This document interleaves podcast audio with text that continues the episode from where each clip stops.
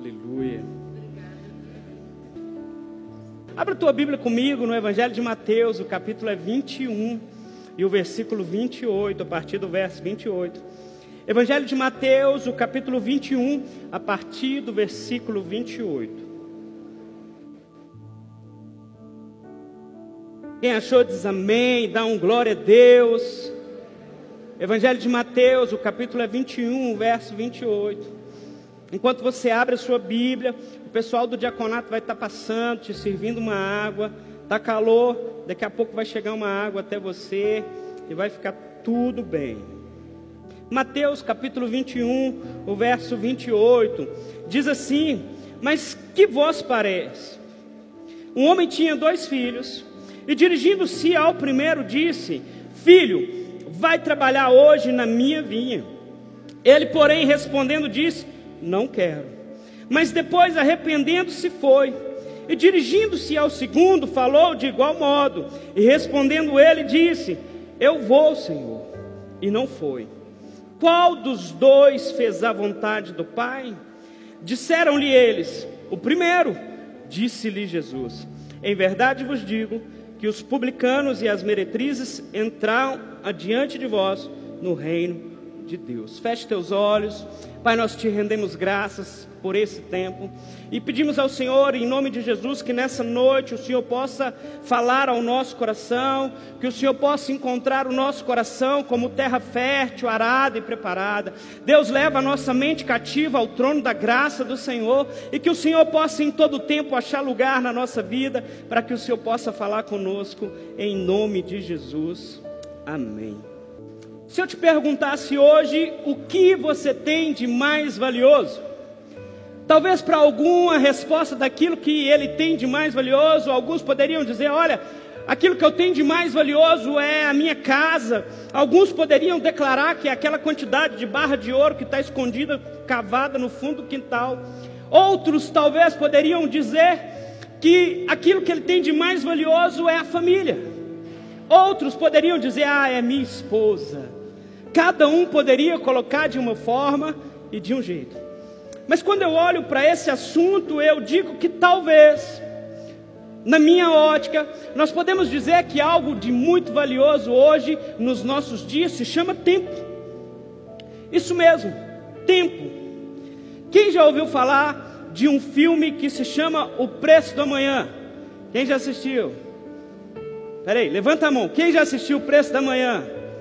Gente, muita pouca gente já assistiu o preço da manhã.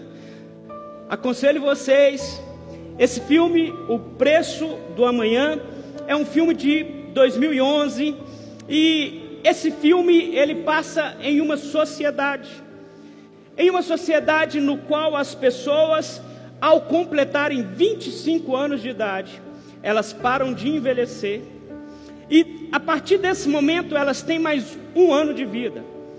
Cada pessoa nesse filme, ela tem um relógio.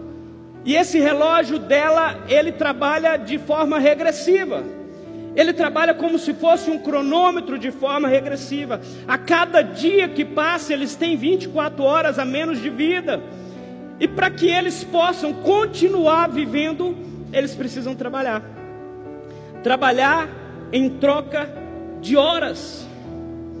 Trabalhar para que eles consigam ter mais horas de vida. A moeda naquele filme, naquele tempo, a coisa mais valiosa é tempo. Isso nos diz alguma coisa? Isso será talvez que nos traz alguma informação?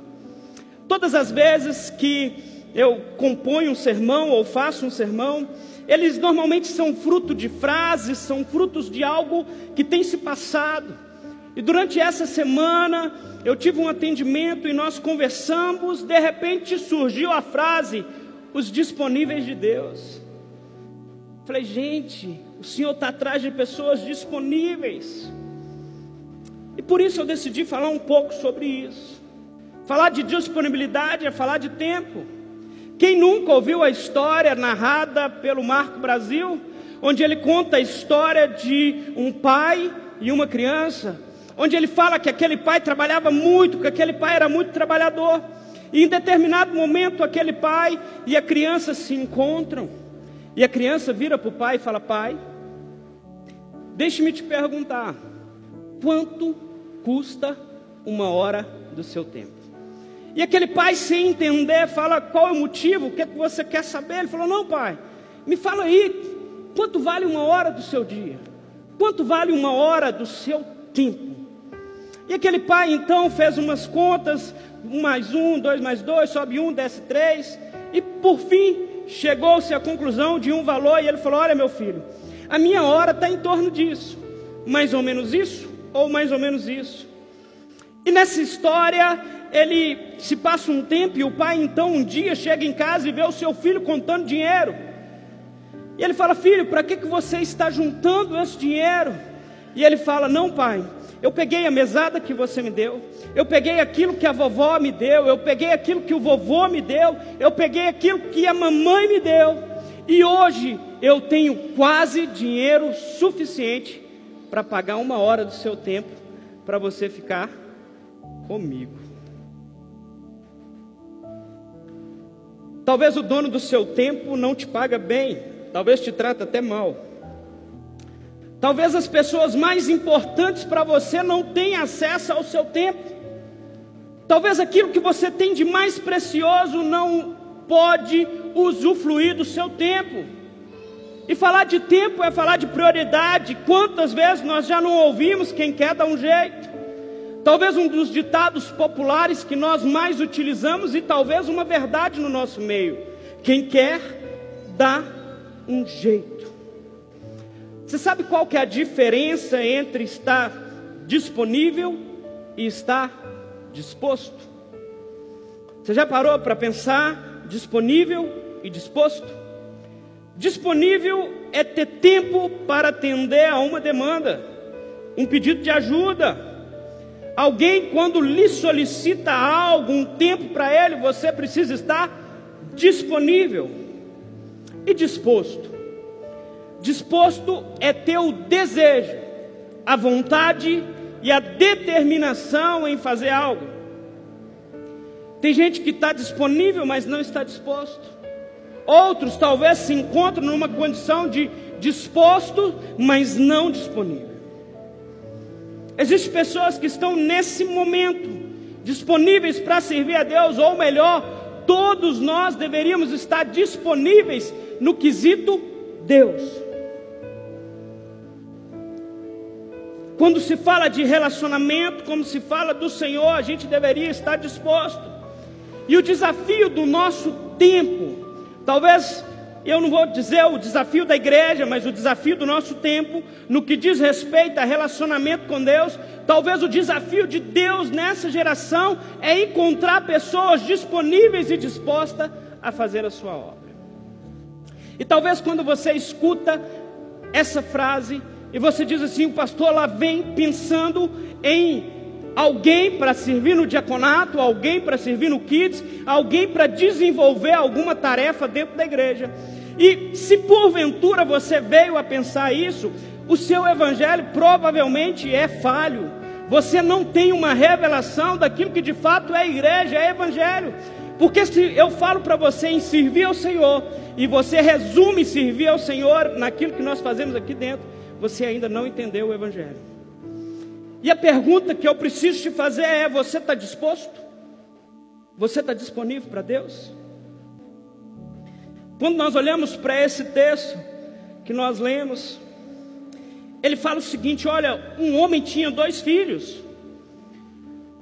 Ele está falando de duas opções. Você sempre terá duas opções de fazer ou não fazer. Você sempre terá a opção de dizer eu vou fazer ou eu não vou fazer. A opção cabe a gente. Tem uma frase do Joel J que eu gosto muito, que ele diz: Olha, faça o que quiser, pense como quiser, só não culpe ninguém pelos seus resultados. O que você tem feito e aquilo que você está colhendo é resultado das suas escolhas é resultado daquilo que você tem encontrado diante de Deus, da forma que você está se relacionando com o Senhor. Nós nos relacionamos com o Senhor muitas das vezes com uma mentalidade não de relacional, mas de interesse. Nós nos relacionamos com o Senhor como um funcionário se relaciona com o patrão. talvez com a mentalidade que ele quer ser o último a chegar e o primeiro a sair, porque ele não valoriza a relação, ele preza aquilo que ele pode receber. Talvez nós chegamos aqui hoje, talvez com essa mentalidade. Queremos ser os últimos a chegar e talvez o primeiro a sair, porque eu não valorizo e não contemplo a relação, mas eu contemplo aquilo que eu posso receber do Senhor. Enquanto nós deveríamos se relacionar com Deus de fato como filho. E qual que é o relacionamento de um filho com o pai? O filho é o primeiro a chegar e o último a sair. O filho não está interessado no pagamento, mas ele está interessado na relação, no relacionamento. O que é importante é o relacionamento. E quando nós olhamos para o Senhor, a missão e o objetivo de Deus é um só. Aquilo que Deus fez antigamente, aquilo que Deus está fazendo e aquilo que Deus vai fazer é fazer com que nós todos possamos ser trabalhadores da sua vinha. Que nós possamos ser aqueles que estão dispostos a anunciar as boas novas. Se tem algo que Deus estabeleceu e que não mudou e que Jesus colocou como mandamento, é prega o Evangelho. Não é opcional, não é algo que eu faço o dia que eu estou de bem humor. É um mandamento. E a resposta diante disso vai, vai determinar o nosso nível de relacionamento. Como nós nos relacionamos com o Senhor? Qual é a ótica que você entrou aqui hoje que você tem de Deus? Entrei aqui porque eu contemplo a relação. Entrei aqui porque eu contemplo a comunhão e a forma e adoro por quem Ele é. Ou entrei porque estou interessado naquilo que Deus pode fazer sobre a minha vida.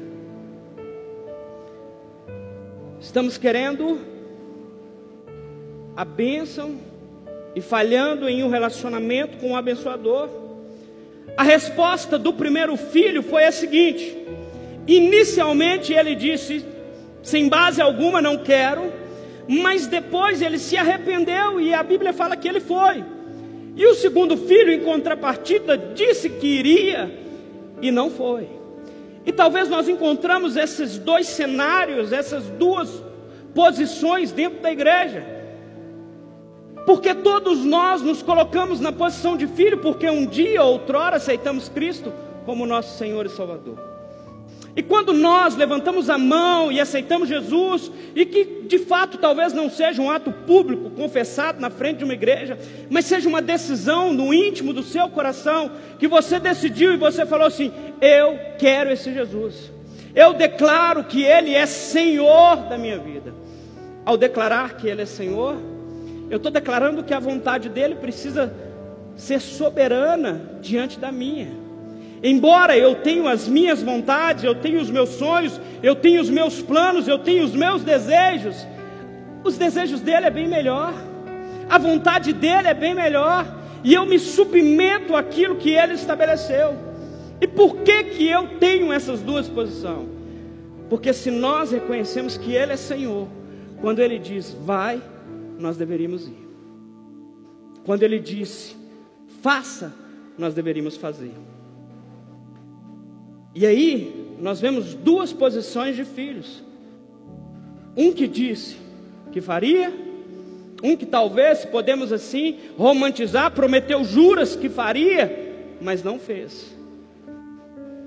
E outro que, embora não quisesse, decidiu se submeter à vontade do Pai.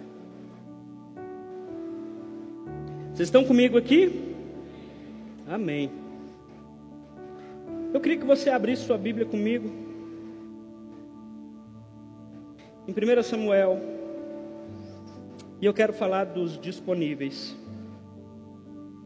1 Samuel, o capítulo é 17, o versículo é 10. O pastor David gosta muito desse texto. Ele tem um, um relacionamento profundo com esse, com esse texto. 1 Samuel capítulo 17, verso 10. É um texto conhecido no nosso meio. Disse mais o filisteu: Hoje desafio as companhias de Israel, dizendo: Dai-me um homem para que ambos pelejemos. O contexto e esse cenário se trata de um cerco em Israel. A cidade estava cercada, uma guerra estava para acontecer. E diante desse cenário nos aparece Davi, filho de Jessé. E Jessé vira para Davi e fala assim: Davi, olha, eu preciso que você vá lá ver o que está acontecendo com seus irmãos. E Davi, bem mineiro, Jessé vira para ele e fala: Olha, leva uns queijos. Depois você vê no texto, fala mesmo, leva uns queijos. Ele é, acho que ele era mineirão, cara. Acho que não era carioca, não, ele era mineiro, cara. E ele fala assim: Olha, leva uns queijos lá para o oficial e vê o que está acontecendo, o que está se passando diante daquela situação. E a Bíblia fala então que Davi chega naquele local e ele começa a sondar e ele começa a saber das coisas que estavam acontecendo. Ele começa a saber que tinha um gigante, um filisteu, que estava afrontando o exército. E ele pensa: Uai, ninguém vai fazer nada, não. Ninguém vai fazer nada diante dessa situação. E a Bíblia fala que Davi então decide se posicionar. Davi decide fazer uma, uma, algo diante daquilo que ele estava vendo. Agora vai um pouquinho comigo lá, no livro de Isaías, capítulo 6, versículo 8. Livro de Isaías, capítulo 6, o verso 8. Está escrito assim: Depois disso ouvi a voz do Senhor que dizia: a quem me enviarei? A quem há de ir por nós? Então disse eu: Eis-me aqui, envia-me a mim. É um outro texto muito conhecido no nosso meio.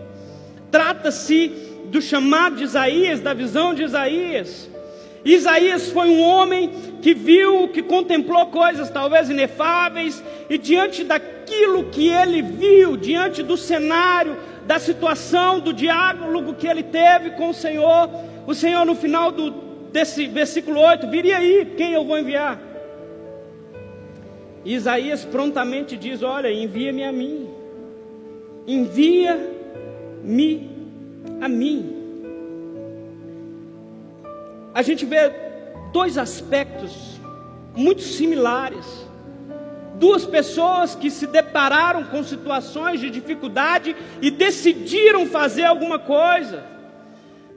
Revoltaram com si a situação, se podemos assim dizer, e falaram: olha, nós não aceitamos isso mais.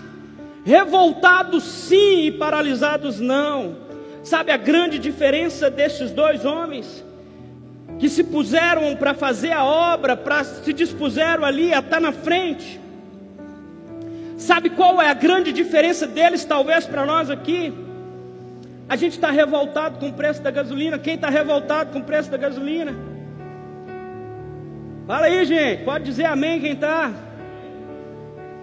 Não vou falar, chamar para fazer uma paralisação, não. Quem está revoltado com o preço da carne, revoltado, indignado, insatisfeito, talvez revoltado está achando pesado, insatisfeito. Quem está insatisfeito com o preço da carne? Só eu mesmo. Amém.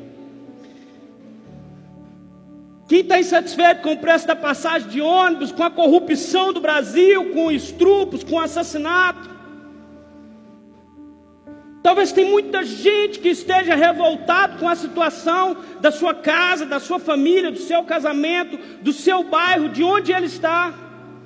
E aí a pergunta é: você está insatisfeito? Você está revoltado? Beleza, estamos juntos. O que estamos fazendo para mudar esse cenário? Revoltados sim, paralisados não. Estamos revoltados diante de uma situação, mas não temos condição e capacidade, ou o contrário, me perdoe, não estamos dispostos ou disponíveis a mudar essa situação. A nossa revolta, a nossa indignação não tem produzido nada. Estamos revoltados, mas estamos paralisados. Não estamos fazendo nada para mudar a realidade. Como Martin Luther King diz, o problema não é o grito do mal, mas é o silêncio dos bons.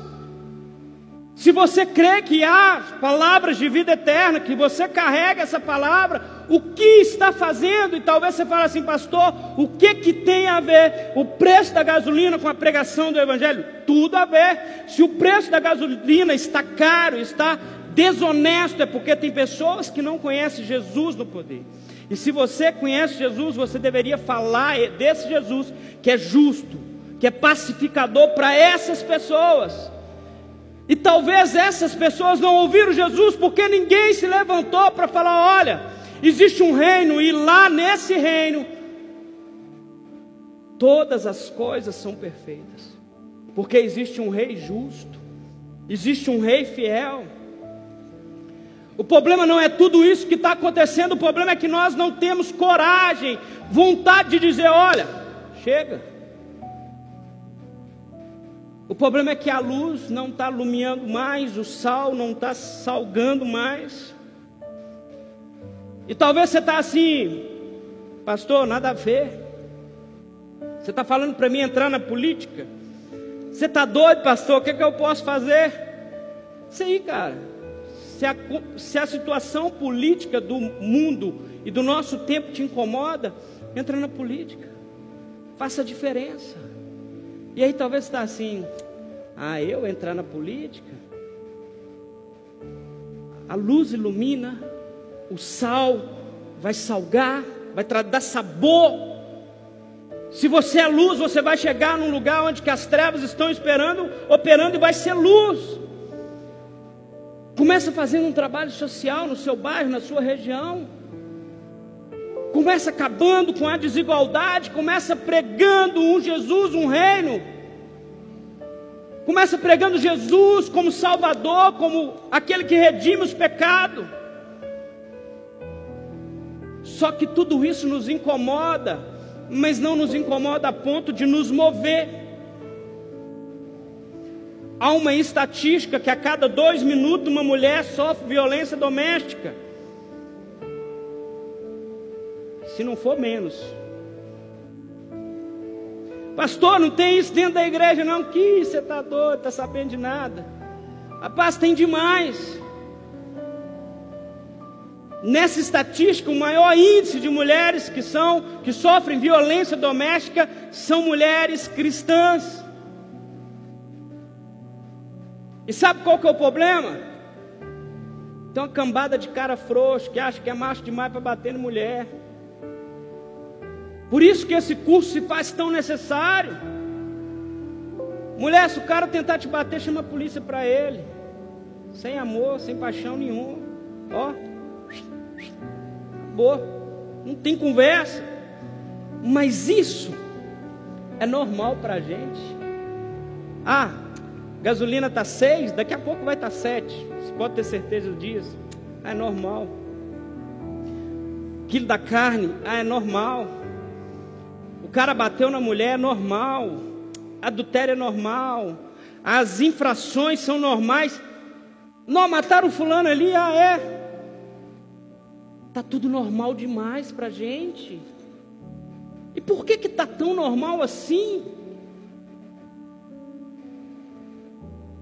Isso é totalmente contrário com isso que tem pregado no mundo.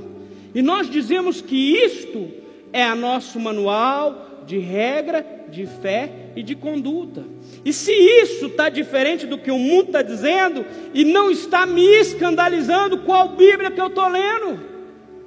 Que evangelho que eu estou vivendo que não me transforma, que não faz com que eu me compadeça com a situação, com que eu me levante e fale, cara, vou lutar contra isso, vou fazer igual o pastor David. Pastor David, você escreveu um livro de homem, tem homem aí? Vou escrever, tem sim, tem homem aqui, vou escrever um livro também.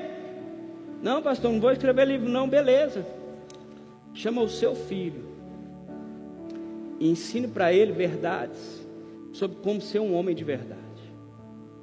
Chame os amigos do seu filho, faz um cachorro quente, senta com eles e fala: Olha, eu vou ensinar algo para vocês que eu não tive ninguém para me ensinar, fala para eles. Fala para eles como ser um homem de verdade, como respeitar uma moça. Fala para ele que violência é errado.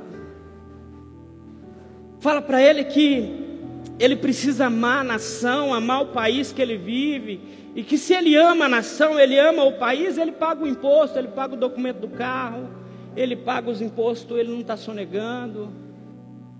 Embora, nossa, mas o imposto é muito caro, ah, então por que é muito caro isso te dá o direito de sonegar? Porque é muito caro me dá o direito de agir da mesma forma que eles estão agindo? Está nos faltando compaixão, está nos faltando paixão. Paixão por Jesus, paixão por pessoas, paixão em olhar para essa situação e não nos conformarmos. A gente fala de um grande avivamento, e eu creio que um grande avivamento vai acontecer, mas precisa haver paixão, amor por pessoas. A pessoa precisa parar de ser tratada como um objeto com uma objetificação do indivíduo, onde o que é importante não é o que ela é, mas é o que ela representa, o que ela produz e o que eu posso conseguir com aquilo que ela é. A gente precisa parar e rever, porque lá fora não está ruim, lá fora as coisas estão ruins, e essa igreja, ela é fruto das famílias que compõem esse bairro. Se a igreja não é boa, a culpa é das pessoas que fazem com que essa igreja seja. E aí nós precisamos começar uma restauração, de dentro para fora. Cada domingo, cada culto, cada encontro aqui não pode ser um rito religioso que eu venho para bater o cartão e falar tá pago, tá tranquilo, tá suave, e agora eu quebro tudo durante a semana e domingo que vem eu volto com a cara arrependida, lambida para dizer Senhor, eu pequei, errei. Fanfarrão. Cada encontro precisa ser transformador.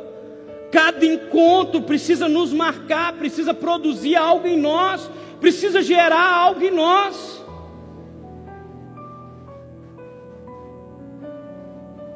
A palavra compaixão, ela vem do latim compácio, que significa o ato de compartilhar o sofrimento de outra pessoa.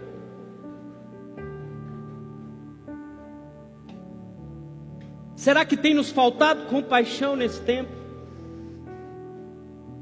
Compaixão para se compadecer, se compadecer com o que sofre a violência, se compadecer com o necessitado que precisa de um socorro, de um auxílio financeiro. Essa mentalidade do eu que é impregnada em nós precisa ser transformada. A gente precisa olhar para um necessitado e falar, cara, Cristo vai se manifestar para você. Amém. Eu sou o Cristo que se manifesta para você. O que que você precisa? É uma cesta básica? É uma oração? Ou talvez nós voltamos no começo dessa mensagem, no tempo. Talvez essa pessoa vai te pedir aquilo que é de mais precioso, o seu tempo, para discipular, para falar de Jesus para ela porque se você está aqui, alguém falou de Jesus para você, e se alguém não falou de Jesus, o próprio Jesus se revelou para você ao ponto de você tomar a atitude de vir aqui agora, que estás aqui. Faça o mesmo pelos outros. Neemias, no capítulo 1, no versículo do 2 ao 4, diz assim: Que veio Hanani, um dos meus irmãos, e ele e alguns de Judá e perguntei-lhes pelos judeus que escaparam e que restaram do cativeiro acerca de Jerusalém. E disseram-me: os restantes que ficaram do cativeiro lá na província estão em grande miséria e desprezo, e o muro de Jerusalém fendido e as suas portas queimadas a fogo. E sucedeu que, ouvindo eu estas palavras, assentei-me, chorei, lamentei por alguns dias e estive jejuando e orando perante o Deus dos céus. A gente já não sofre mais a dor do outro. Nós olhamos para um, casos, talvez tão traumáticos, casos tão difíceis, e nós não mais nos compadecemos.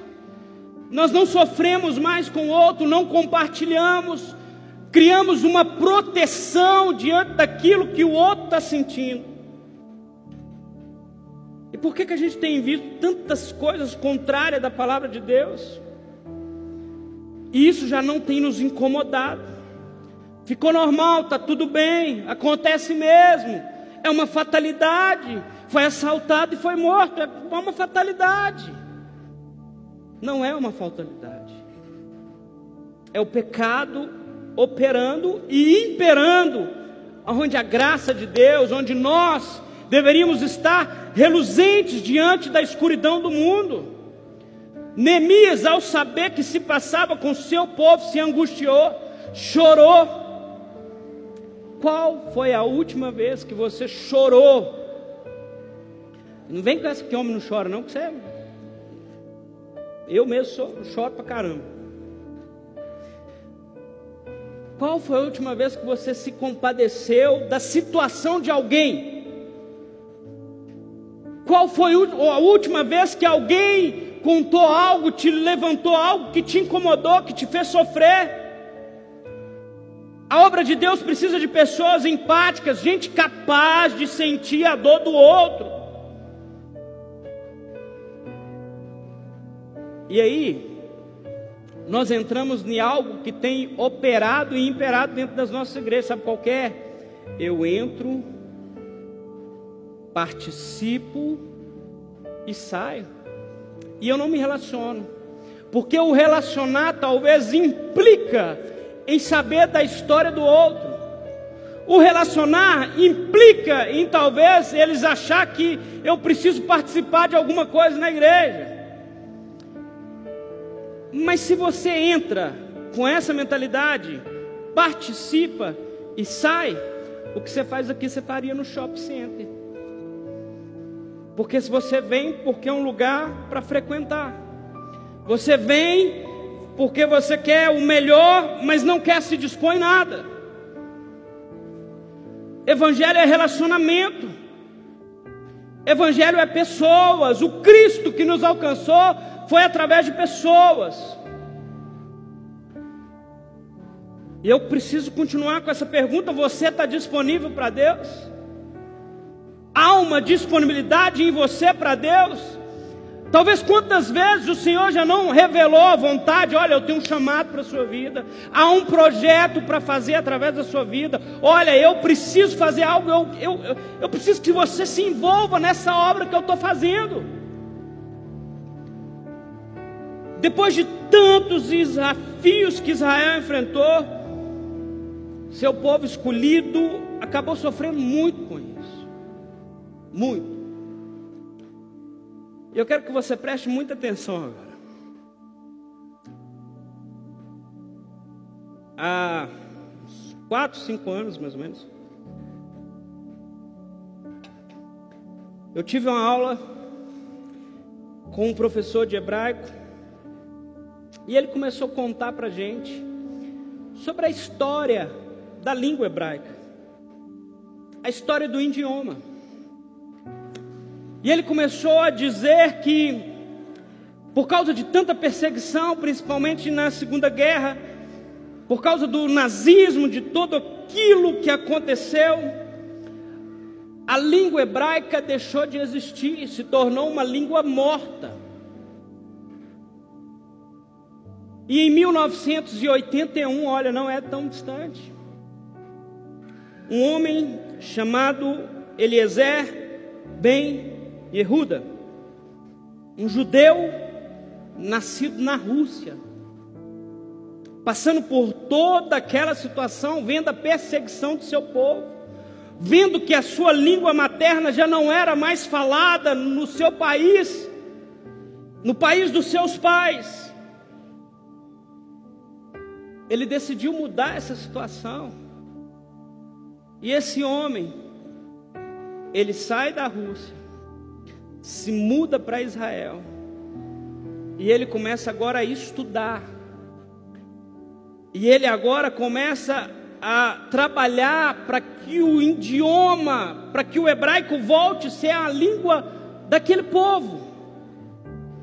Um homem que morava na Rússia, sabia a história do seu povo, saiu da Rússia, vem para Israel, e agora ele começa a estudar o hebraico antigo para criar o hebraico moderno que é falado hoje.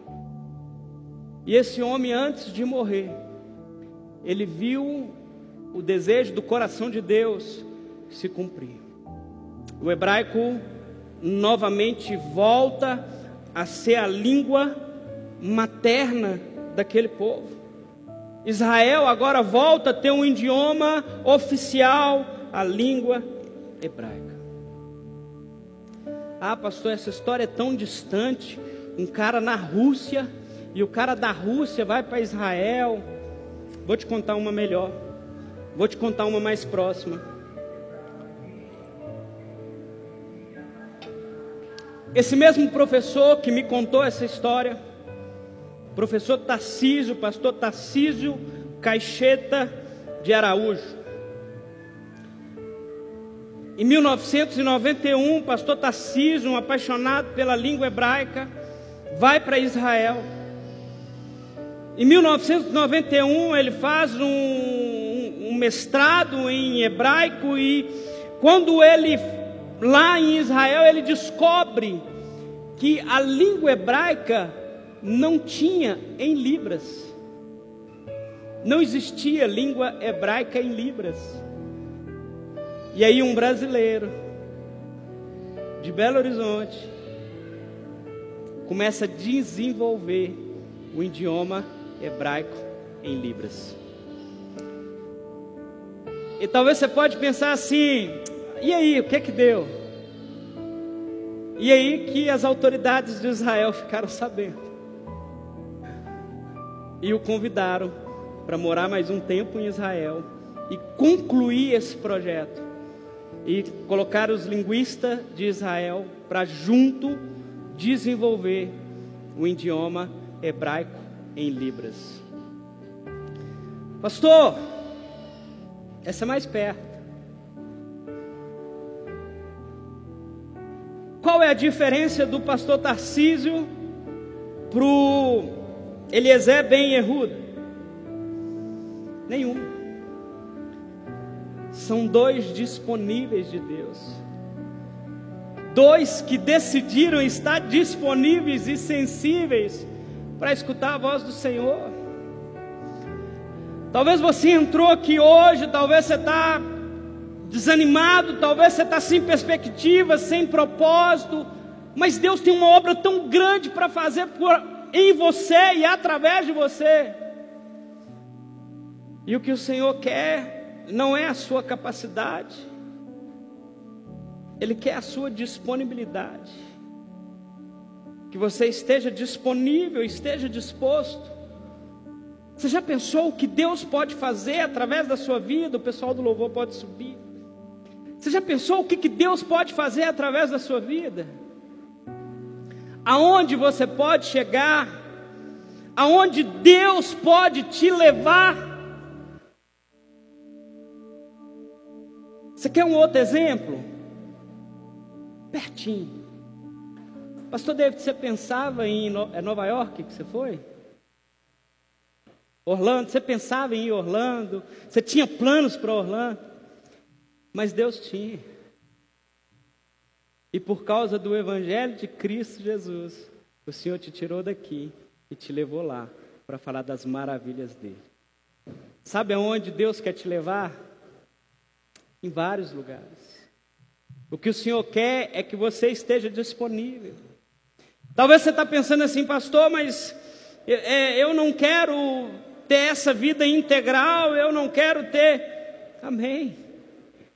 O Senhor não precisa só de pastor, o Senhor não precisa só de missionário, de profeta, o Senhor precisa de engenheiro, o Senhor precisa de professores de matemática, português, inglês, o, o Senhor precisa do açougueiro ali no açougue para falar de Jesus do atendente de caixa para quando alguém passar, ele fala: Olha, Jesus te ama.